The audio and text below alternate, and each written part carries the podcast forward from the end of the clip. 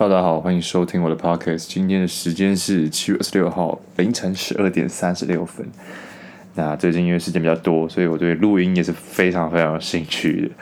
然后最近上的影片也蛮多的，当然流量并没有很好啦，只是我还是努力的产出我想要拍出的影片。谢谢大家的支持跟留言，我看了都非常开心。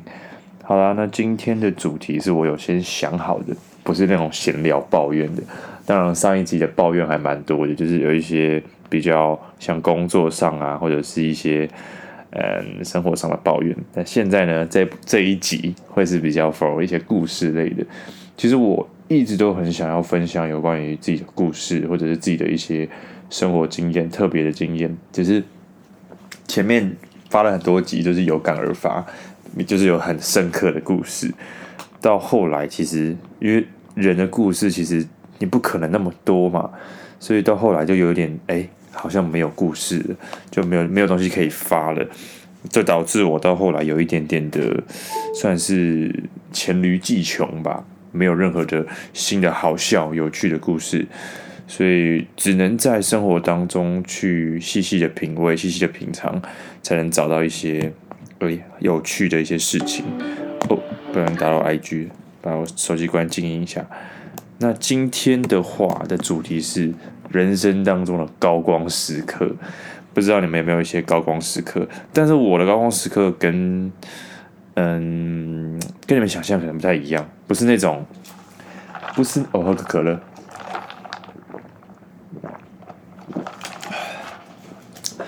我今天要讲的并不是那种特别成功、特别有成就，比如说什么领奖什么什么之类的。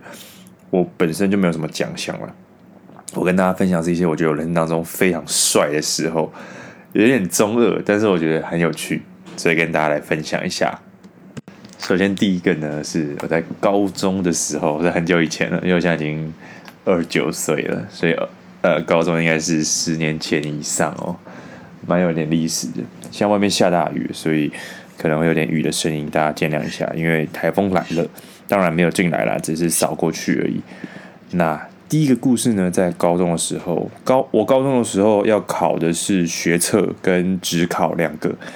那因为我是普通高中，然后其实我的高中读的还不差，是新店高中，也是公立的，PR 也要八十五、八十六吧左右啦。对对对，但我好像才八三而已，就是算是低标进去的，算是学校里面比较烂的那那那个部分这样。好，那这个故事呢，是在学测之后。我先跟大家分享一下我高中的一个背景。我在学校的话，我国中的话，其实在班上的成绩都是在中段左右，比如说十五名、十四名这样子。就想要考上去，但有点天分不足啦。然后，所以我的成绩其实也很难有所前进。那到高，可是其实中间还算不差啦。那到了高中之后，其实我家里的管教是比较严格的，所以高中我第一次比较有一点点自由的感觉。那学校也离这个家里比较远一点点，所以我就诶有点放飞了。然后就我的成绩在学校，我记得是每一学期的每一次考试，其中诶期中考、期末考这样都是全校倒数的。全班一定是最后一名，或是最后第倒数第二名这样子，我不夸张，真的可以问大家，不是你可以问我的朋友，或是问我，或是如果你们不相信的话，我可以录影给你们看。我的成绩就是超级烂，但我以前对于考试也不紧张，我可能是可以直接，嗯，我可能我可能是可以直接哎交白卷，然后去打球那种，所以真的是必须说。呃，没有非常非常的好了，但是我不是坏学生，我只是不喜欢读书，而且有一点点想要，有一点点想要，可能就是叛逆一下而已。那我记得学测完之后，有一部分的人已经是就是有学校可以读了嘛，或是推甄上，或者是繁星计划上了，所以他们可以过得比较自由自在。那像我还有一些朋友，其实就是考得不好，所以继续考只考第二次的机会。那也会有人选选择，就是说去考二冲班，就是报名一些补习班的一些加强训练，可能下课就要去二冲班做第二次的好好准备，这样也是为了考到更好的大学啦。因为我那个时候的传统教育其实比较像是考到一个好大学，你就不用怕没有工作，跟现在比较不一样。谁都不知道，好像会成为一个比较偏自由、偏废的一个人。但是那个时候，就是考到一个好的学校，就是一个好的保障。所以我的家里都一直跟我说，你要考到好的学校，就是跟我这样讲啦。当然，我就成绩已经那么烂了，我爸妈其实也，我觉得我现在想一想有点过分，但是他们应该也放弃我了，就是。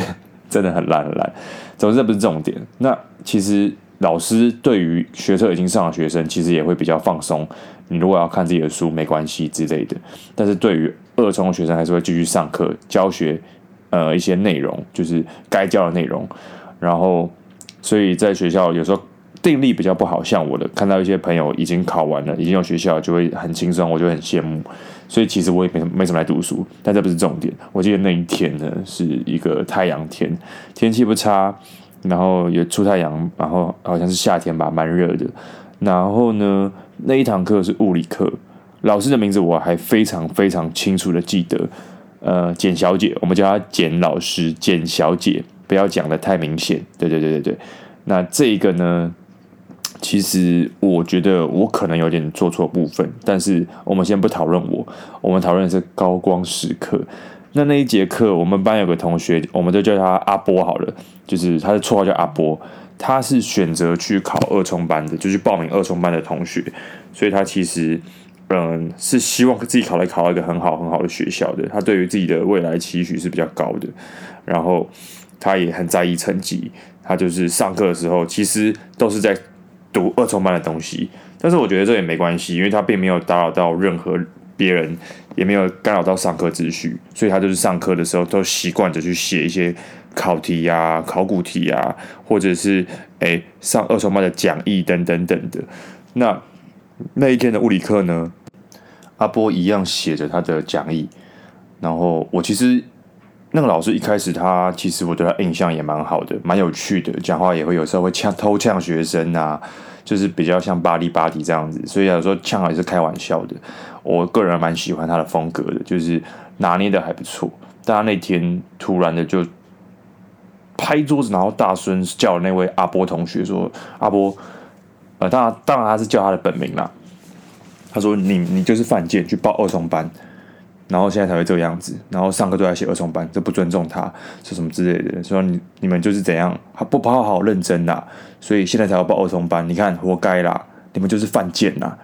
我非常的记得他就是这样说的，就是犯贱这两个字，我觉得已经超过到我情绪容忍的范围了，我觉得有一点超过了。当然老师可以觉得他不尊重他，这个我我认同，就是你怎么可以上课的时候写别人的东西？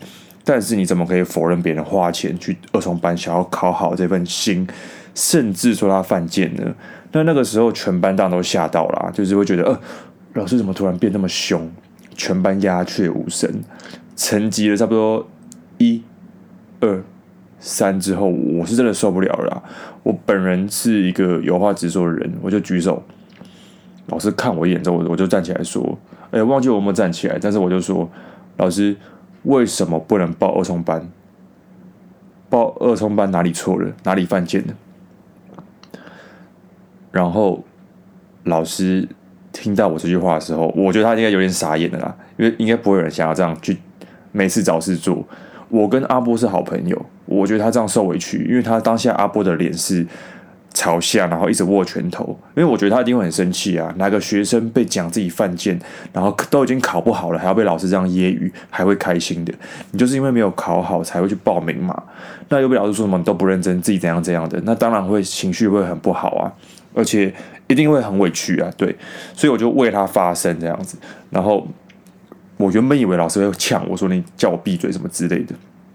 但老师听完我讲话之后，因为毕竟我没有带任何章子，我就是说为什么不能报二重班？我想要问他这个问题。他听到之后也冷静了几秒，然后就说什么：“你们以后好像就对我讲说，就是什么没礼貌啊，以后不要来上我的物理课，什么什么之类的，就甩门，把门甩掉，然后老师就不见了。”那这一堂课当然还没有结束，应该还有，我记得还有十十到二十分钟左右吧。然后全班的老师出去之后，就开始说：“哇靠，刘林好屌哦！”李虎好帅哦！那时候我就觉得哇，这就是我人生中的高光时刻。其实很中二，只是我真的觉得我应该要为我的朋友发声，因为这是不合理的啊！你怎么可以说报二创办人犯贱？这样我觉得是有点超过了。那当然，嗯，当天的下课放学之后，我的班导师有特别找我和阿波，跟我们说要我们去跟老师道歉。他说不管怎么样，还是老师，所以希望我们可以去道歉，给他一个面子。然后我跟他当然就是好，没有问题。我觉得我们还是需要尊师重道。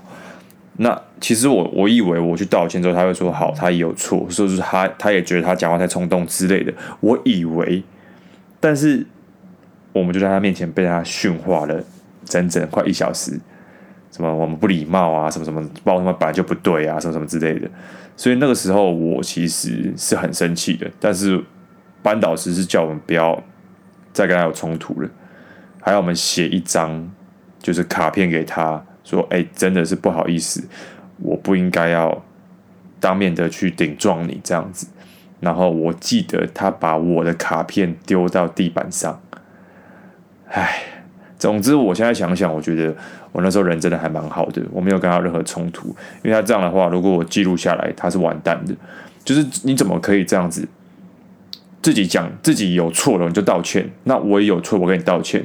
那我们讲道理嘛，都已经高中生了，又不是小朋友。”老师，抱歉，我对你的态度不好。那老师也可以说，老师，老师也可以跟我说，抱歉，我觉得我不应该用这样的字，用这样的字句去形容，就是形容你们这样子。我觉得这是互相的啊，所以我自己觉得我没有做错了。那我也觉得我超帅的，这就是我人生中第一个高光时刻，耶、再来是我人生中第二个高光时刻，这个也是在毕大学毕业后一段时间了。我跟大家分享过，我以前做过模特儿嘛。这算是我一个人生当中非常特别的经验啦。然后我就觉得说，对模特的憧憬就是哇，我可以穿不一样的衣服，我可以走秀、拍广告、演戏，我其实非常的期待。但大家都知道的，我的故事并没有那么顺利。我其实是算是很失败的一个模特儿吧。我没有任何工作机会，我拍了一些广告，但是。不足够支撑我的梦想，我的生活，所以呢，其实我是算是失败的。但这不是我今天的重点。那个，我现在回到那个还有带有很大量梦想的时候，那个时候的我呢，嗯，参加了呃公司的受训，也拍了一些广告，有一些小小的成绩。那突然收到一个通知说，哎，又如呃经纪人发我，就是说有个有个课程是有关于广告试镜的课程，就是广告试镜。进阶班，他是这样跟我讲的。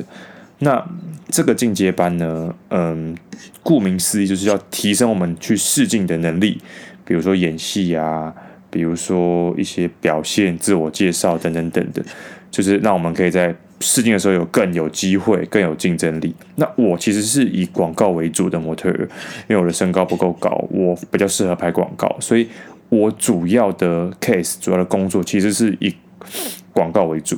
那我当然就需要上这个课，所以我听到之后我是非常的期待，那我也是，就是我是非常的兴奋啊，就觉得哎，太好了，这个课程很适合我，也是符合我需要的，对对对，所以呢，我就是毅然决然，连想都没有想的直接报名，好，我要上这个课，这样这样，然后呢，嗯，这个课程开始的第一堂，我就觉得不对劲了。就非常非常的奇怪，再来就进入我们高光时刻的这个第一天。那事情是发生在第二台第三堂课，我忘记了。但第一堂课，我就跟大家形容一下。那一天呢，我抱着非常期待的心情去上课。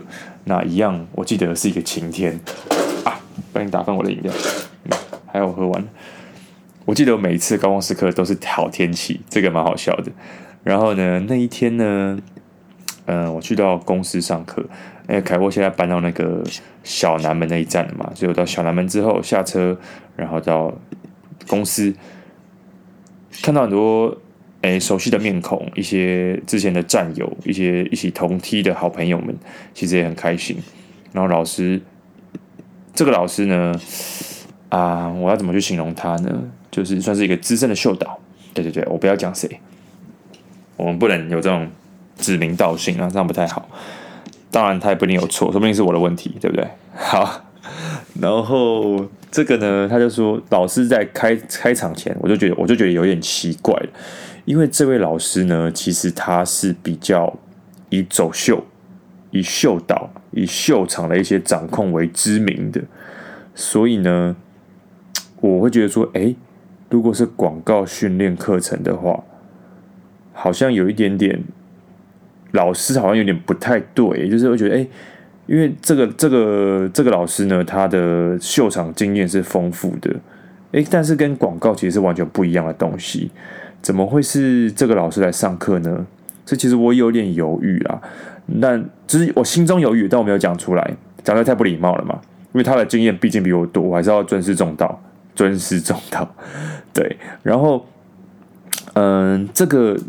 课程开始之后，他就跟我们大家说：“诶，这堂课呢，我会全程用拍影片的方式记录下来。除了帮助你们在广告上的提升之外呢，也可以嗯记录下来，然后放在 YouTube 上面，然后叫我们大家帮他想一个 YouTube 的名字。诶，记得哦，是帮他想一个 YouTube 的名字。所以是什么意思？”就是帮这个老师的个人 YouTube 想一个名字，这样子，呃，我应该可以这样去定义它了。然后后来我们第一堂课就在想名字啊，然后突然间就开始分工了。这一点就是让我觉得最奇怪的地方，就是说，哎，谁会剪片？谁会打字幕？谁会翻译？谁会什么什么之类的？那。其实那时候我就有在做小小的 YouTube 的影片了，差不多一两千订阅左右而已。所以当然剪片的话，我刚开始有接触，只也只有我会剪啊。那我要怎么去拒绝？然后老师就说：“哎呦，你又在做自己的 YouTube，对不对？那你来剪。”其实我很想拒绝啦，但是因为第一次上课，我这样子。有一点不礼貌，我就说哦，但是我没有到非常专，我先推了，我说我没有到非常专业，我可以帮你们做初剪的动作，就是先剪一下，但是我我可能能力没有那么好，对，所以嗯，无法可能没有办法想做出你想要的样子。他说没关系，你先剪。那老师都这样讲了，我当然就好啊，那就这样啊，那我就先剪剪看，当做训练自己的剪片能力嘛。然后呢，也选了打字幕的同学，也选了什么什么的同学，还有想脚本的什么什么的同学都想了。不是啊，我就觉得说，哎，那怎么看都是这个剪片最累吧？其他人只要去想，然后都不用干嘛，就想就好了。所以我其实是蛮不平衡的。那我想说算了，因为很多都是弟弟妹妹，还有在上学的，还有十八岁的妹妹。那个我当然觉得上学也是比较没有时间，那我想说好，那我来扛嘛，所以我就先，他们就开始上课了。那其实这个上课呢，第一堂课自我介绍，我也不知道这个课程的内容是什么，也没有太多的一个细节的展现，所以我还不太确定这门课有什么内涵，有什么内容。然后这堂课就结束了。但是老实讲，第一天什么事都没发生，就自我介绍、想名字、分工就结束了。就让我会觉得有点奇怪，我今天完全没有得到任何有关于广告试镜提升的部分，完全没有。然后后来因为老师有在旁边有找一个助手帮他做录影的动作，录影而已啦。那我想说，哎，那再麻烦你把那个，我再跟那个助理讲说，麻烦你把那个影片传给我，我方便去做剪辑。因为录影录影的话是老师自己去录的嘛，老师自己有他的相买他的相机去录的嘛。然后，结果我回到家之后，收到了那个档案，有多扯，你们知道吗？那个档案，我以为他是会去做一些 tag 啊，或者是一些就是侧录之类的一些表情侧录。因为其实我们在上课的时候，老师就是一卡一卡这样在录的，就说：“哎，那我现在要先进来了，但我要先录我走进来的样子。”所以其实也不像在上课，像在拍片，你知道吗？就是我们大家演的，就是老师进来了，然后大家鼓掌，他走进来，然后 take 他 take 一个他走进来的画面这样子。当然这个是有的，然后进来之后也去做自我介绍的时候也 take 他这样子，这个也有录到。然后老师还 NG 好几次，这个是题外话了。所以我觉得说，哎，应该会有一些这种个人的画面，那我比较好剪辑。然后我后来就收到了档案是，除了进来跟自我介绍之外，其他全部都是侧录，一镜到底，一个多小时的影片，就是这么夸张，一个多小时的影片。那我就跟他说：“请问这个我要怎么剪？我要把它看完吗？”我是真的有点傻眼呐、你要给我，然后还给我这种东西，然后，哎，然后那时候我就是硬着头皮把它剪，我剪了一个开场，老师进来特写，然后再进，再到每一个人物的自我介绍，每一个人都录一个自我介绍，所以每一个人都有一个自我介绍。我觉得，哎，那这样的话，我把每一个人啪啪啪啪啪都剪出来。就是一个很简单的剪辑啊，但是没有到非常专业，但是我觉得已经很清楚的可以表现到我们每一个人跟老师自我介绍这个开场的第一集应该是比较简单一点点的，只是我就马上在第二堂课前三到五天就马上传给老师喽，然后第二堂课开始，一样也是每一个卡每一个步骤都要先录影，所以连上课都在录影，你知道吗？就是我们上课就像是在 C 点，然后 C 梗，然后再去录影这样子，完全没有上课的样子，所以我完全没有得到任何有关于广告试镜的一个收获，你知道吗？然后再来重点来了，老师根本就没有看过我剪的任何影片，完全没有看。我说：“哎，老师你有看？”我说：“我还没看。”那我觉得你超不尊重我的，你要我免费帮你剪。哎，剪辑师不用钱了，就算我剪的不好，你也不能这样对我吧，对不对？你都叫我做了，你至少要就是意思看一下，给我一些建议吧，太不尊重我了吧？然后老师还是一样，就是说，哎，我要在这录什么录什么，那这次也麻烦又如你帮我剪，因为有些人就提出，有些弟弟妹妹已经受不了，就说，哎，老师我这样上课有点忙不过来，忙不过来。然后我也说，就是我后来也顺势的说，哎，老师我那个。因为我自己也要做自己的影片，但我自己还没有做起来，所以也是很辛苦。那剪片的部分，我可能也会觉得负担有点大。我讲的很委婉了吧？然后那时候老师听到就蛮不爽的，就是大家都想想要推脱这样子。可是其实我觉得我们很合理啊。我们来上课的话，我们本来就不是来帮你做频道的，我们是来上课的，小姐。所以老师后来讲了句话，我是真的俩功了，又是跟又是高光时刻的开始。老师说。没有啊，啊，不然这样谁要做？这个影片谁要做？你们来上课就是你们要做啊！哇，讲成这样，然后说又如只有你会剪片，只能交给你，就是你没办法，只有你会剪片。老师当着所有人的面这样跟我讲，那一般人当然会觉得很尴尬嘛。殊不知，我又整个俩工起来，我又站起来说：“老师，不好意思，我有我的生活，我还要打工，我收入也不稳定，工作也不稳定，我有自己的频道要经营，外面剪片是要钱的。”我没有钱的帮你剪片，你也没有看，我真的没有时间帮你剪片，我不行。我都已经这样讲，而且我站起来讲了，老师居然跟我说没办法，只有你可以剪，就你的没办法。当然，老师已经讲第二次，我觉得哦，大家都已经傻眼了。每次在这个时候的时候，大家都是傻眼的，每一个同学都不不敢讲话。我就说老师，我真的不行，没办法，因为我有我的事要做，而且我又不是很有钱，我还要到处打工赚生活费。所以没办法，不行。老师听到我拒绝第二次之后，直接傻爆眼，然后就没有讲话的，继续上课了，继续拍他的影片。我觉得这个课程，那当然我还是把它上完了八堂课。这八堂课我的收获可以说是，好，不要说零啦，一啦，就是跟大家认识一下，有些聊天 social 这样子。所以我我自己觉得我。都已经签在公司，然后就没什么工作了，你还要这样来残害我，我真的超不爽的。所以，我这高光时刻就是在这个大家面前拒绝老师做这种恶劣的行为。你怎么会叫学生去帮你剪片？你知道吗？叫学生帮你剪片，然后上课还要拍片，那你要怎么教？你今天教课就是教课，拍片就是拍片，这两个是分开的。你要找人拍片，你就花钱嘛，就这么简单嘛。然后自己以为自己高高在上，然后在那边叫别人帮你剪片，我真的超不爽的。我觉得说，为什么这种现在这种职场这种比较传统一代，他们都会觉得我们我们这种新代模特很好使唤，我觉得超不爽的。当然，我今天跟他有这个争执之后，我觉得不算争执啊，我只是讲出我的心里话，我只是讲出我自己觉得这样不好，我我确实不舒服啊，我还花时间帮你剪片，然后你居然不理我，连看都没看呢。所以。呃，就算你今天不满意，你也可以跟我讲。可是你连看都没看，我觉得这是非常不尊重。那你叫我剪片剪个屁呀，对不对？所以我就觉得说这样很不好，我讲出来，那我自己也会觉得我没有做错任何事情，对啊。然后当然这个争执之后，我之后我以前还会走一些，比如说艾迪达，或者普马的秀啊，就是比较简单的运动的秀。讲完这个之后，从此我没有再接过任何一场秀了。由此可见，其实。还是有点影响力的，但我我不在意，没关系。反正我觉得我做出我想做的话，我说出我想说的话了，这就是我觉得我很帅的地方，帅炸了。但是我的工作都没了。然后这堂课结束之后，有一个妹妹，他现在好像也是一算是比较厉害的模特儿，做得非常成功了。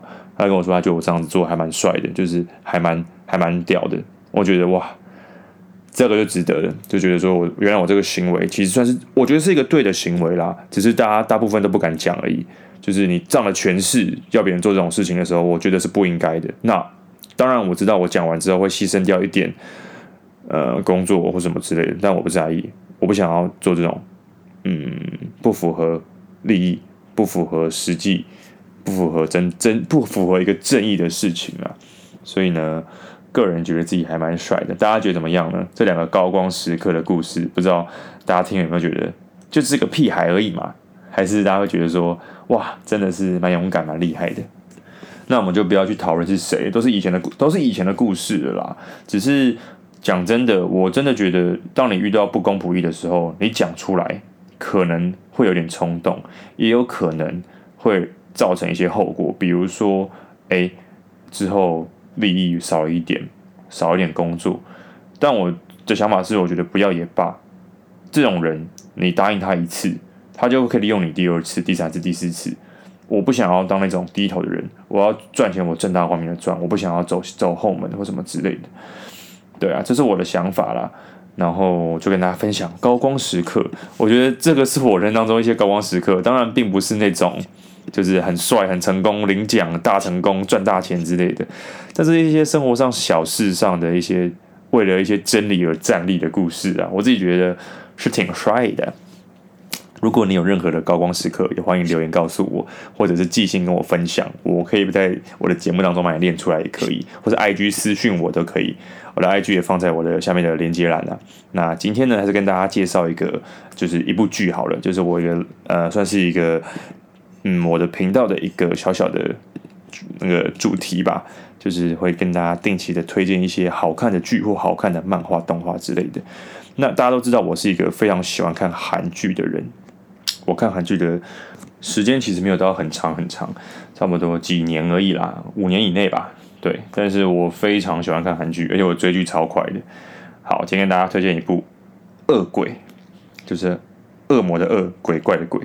这部片有一点点可怕，它有一点点算是鬼片的感觉，但是并没有到非常可怕，所以我觉得还可以接受。但晚上如果你一个人看的话，还是会有点小小毛毛的啦。我觉得如果你敢看再看，他这个这部片在讲一个呃恶鬼，然后被呃一个女生被附身，然后他们要想办法把这个恶鬼清除掉的故事，在这过程当中会发生到更多更多不同的故事之类的。我觉得这个是非常好看的。然后他的。拍摄跟演戏的部分都演得非常好，跟拍得非常好，所以我觉得，嗯，这个设定也还蛮好看的，蛮推荐大家可以看一下的。我是觉得他现在还没有完结，但是已经演到第十二集还第十集，我忘记了，非常的刺激好看，然后故事也是很紧凑的，然后每一个人跟每个人之间都有一些私底下的故事，所以呢，可以说是非常的精彩啦，推荐给大家。好了，感谢你们的收听，今天的。Podcast 不知道大家喜不喜欢？如果你们喜欢这种比较偏故事类型的 Podcast 的话，欢迎真的是让我知道，我很需要你们的回馈。然后你们如果喜欢听我讲什么事情，也欢迎跟我讲。记得 follow 我的 IG L I Y O U L U 啦，拜拜。